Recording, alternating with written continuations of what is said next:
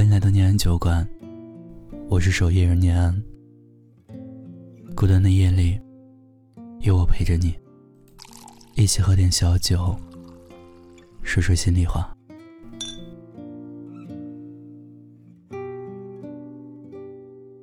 有人说，谈恋爱就该经历一下异地恋，体会一下欣喜忧愁无从分享，欢笑落泪。不能拥抱，隔着屏幕，隔着电话，隔着书信联系，直到你几乎发疯。学会拒绝诱惑，学会处理个人时间和照顾自己。只有这样，在下一个拥抱乃至白头偕老，你才会感恩。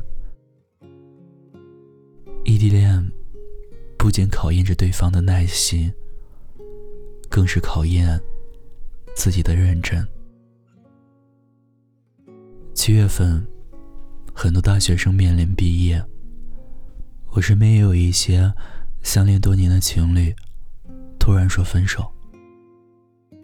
在感慨爱情脆弱之余，更多的是浮现在眼前的那些美好回忆。让彼此泣不成声。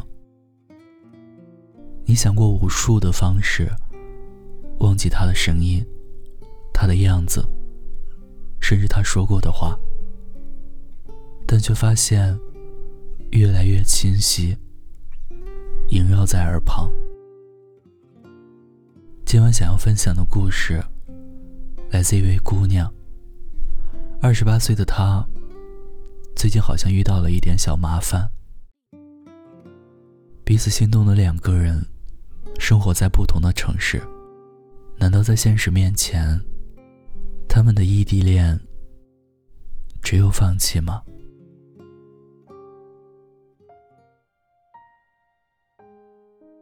大家好，我是一位不太方便透露姓名的朋友，听念安酒馆已经一年多了，今天终于鼓足勇气。想分享我的故事。最近我谈恋爱了，单身了两年之后，我终于遇到了喜欢的人了。对于我这个马上奔三的人来说，这种小鹿乱撞的感觉，真的是许久没这么强烈过了。可是我好不容易找到这个对的人，但我们却生活在两个城市。相隔太远。其实我们的故事还得从高中时候说起，那时候我们就认识了。有一次课间午休，我被篮球砸到了，他马上跑过来扶着我去医务室。从那以后，我们就成为了朋友。后面也没什么发生的故事，我们都是按部就班的长大，成为了普普通通的打工人。因为父母年迈，久病缠身，他只有留在老家工作。而我呢，大学毕业后就去了山东，一直断断续续的互相联络，但也从来没有表达过互相的心意。上次回老家的时候，我们见了一面，他给我的感觉竟然还和小时候一样体贴温柔。我喜欢和他待在一起的感觉。很有安全感。很快，我们就确定了关系。他工作的时候看起来很严肃、谨慎，但和我在一起的时候，会想办法逗我开心。刚开始的时候，每天煲电话粥，短信、微信不间断，每晚先安抚我睡着后，再去睡觉。这段感情带给我久违的心动，只是他的工作和我的工作都是束缚。两座城市的距离，让我们不得不开始谈起异地恋。异地恋其实好比爱情里的苦咖啡，有香醇，也有苦涩。香醇的是，它能让彼此之间。产生距离感，保持那份绵长的思念；而苦涩的，则是日复一日，碰触不及的魂牵梦绕。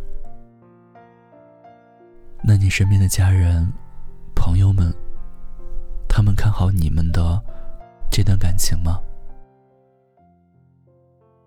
我闺蜜一听我谈上了异地恋，一副欲言又止的样子。他说：“你可要想好呀，异地恋可不是那么容易的。”是啊，后来和他的相处中，我深深感受到了，因为长期不能在一起，他在做什么，他不回我的信息、电话，都要忍不住胡思乱想。开始他还解释解释，后来烦了，也就懒得解释了。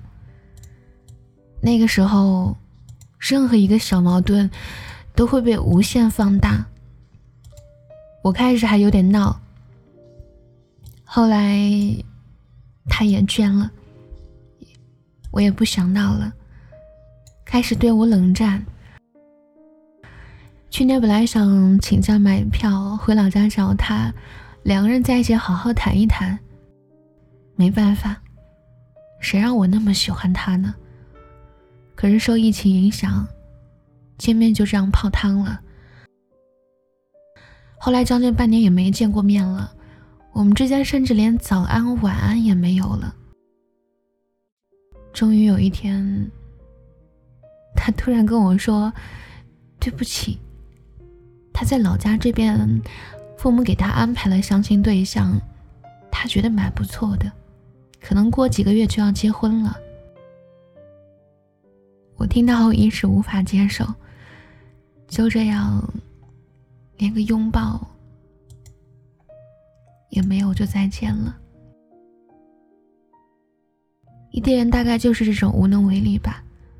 当感情和现实种种原因冲突起来，真的可以让人痛苦。瞬间翻倍。从那以后，我发誓，我再也不要谈异地恋了。我害怕那一种一眼看不到头的等待，我害怕想念和喜欢都只能通过电话线。我害怕，我累了，哭了，需要肩膀的时候，你不在。我害怕那种一段无人看好的异地恋，付出所有感情，最后得来的却是一句对不起。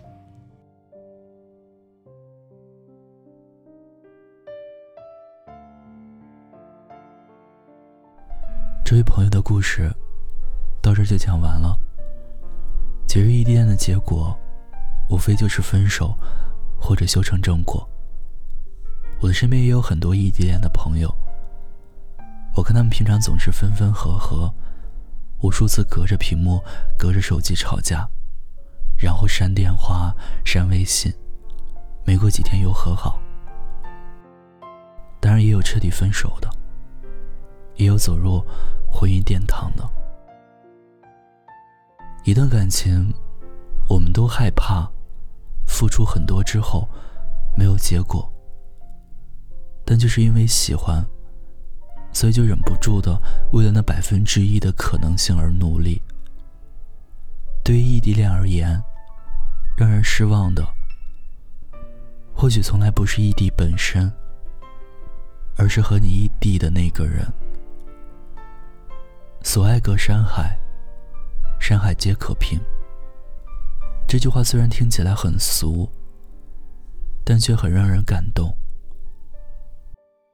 如果正在听故事的你，也在异地恋当中，想要熬过异地恋就结婚的话，那么请你们能见面吵的架，一定不要用电话或者微信。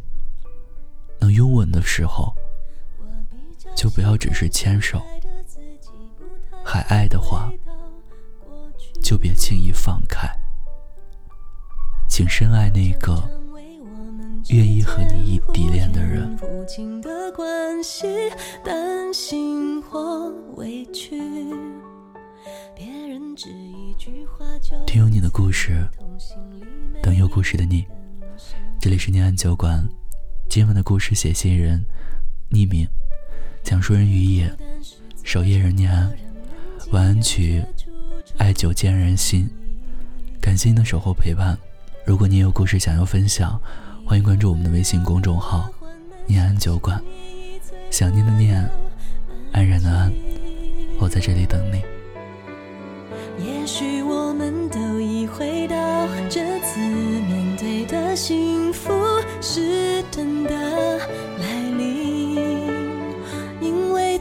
珍惜，所以才有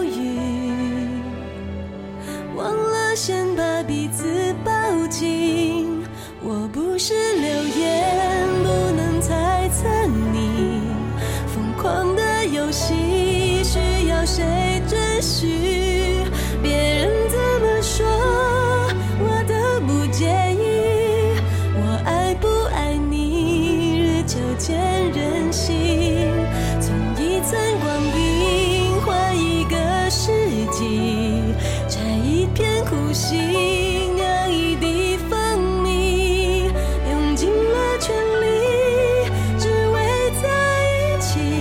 我爱不爱你？